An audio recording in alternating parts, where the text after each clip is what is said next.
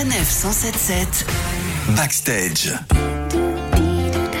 Pour bien commencer cette année 2021, j'ai le plaisir de recevoir celle qui a conquis le cœur des Français depuis plus de 50 ans déjà. Elle fut une égérie gainsbourgienne et aujourd'hui c'est une artiste, tout simplement. Jane Birkin, bonjour. Bonjour. Oh pardon, tu dormais, c'est le titre de votre nouvel album. Les textes sont issus donc d'une pièce de théâtre que vous avez écrite en 1992, euh, pièce ensuite adaptée en film. Et ces textes ont été mis en musique ensuite par Étienne Dao. Alors comment est née cette collaboration et de qui est venue l'idée de ce concept d'album? Ben, C'est surtout de lui, parce qu'il y a 20 ans, en effet, j'avais fait un film avec euh, Jacques Perrin et Christine Boisson, que j'ai mis en scène moi-même de ce texte. Et puis j'ai repris moi-même à la Gaîté Montparnasse avec euh, Thierry Fortino pendant longtemps. Et qui arrive après la représentation? Mais Étienne Dao, une fois, deux fois, trois fois. Et puis il m'a dit qu'il trouvait le texte tellement fort qu'il trouvait que ça ferait un très bon album, une comédie musicale à une personne en fait.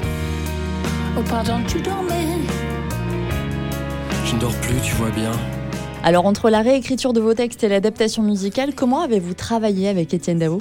On a commencé de travailler, je suis rappliquée chez lui avec euh, deux textes que j'avais écrits qui étaient dans mon agenda, qui étaient sur une mélancolie que j'avais particulier un, jour pour Kate, ma fille, et puis euh, un autre euh, à propos de le cimetière. Et après qu'on a fait ces deux-là, on a pu partir en arrière vers Max et, j'ai écrit Ghosts. Et puis on était en route. Et j'étais en route avec quelqu'un qui était tellement stimulant qui essayait de placer tous les mots de, de mon texte à moi en valeur avec euh, Jean-Louis Perrault. Ils avaient déjà écrit toutes les musiques et c'était juste tellement excitant et ça se passait tellement vite. Et là, voilà, un an plus tard, ça sort.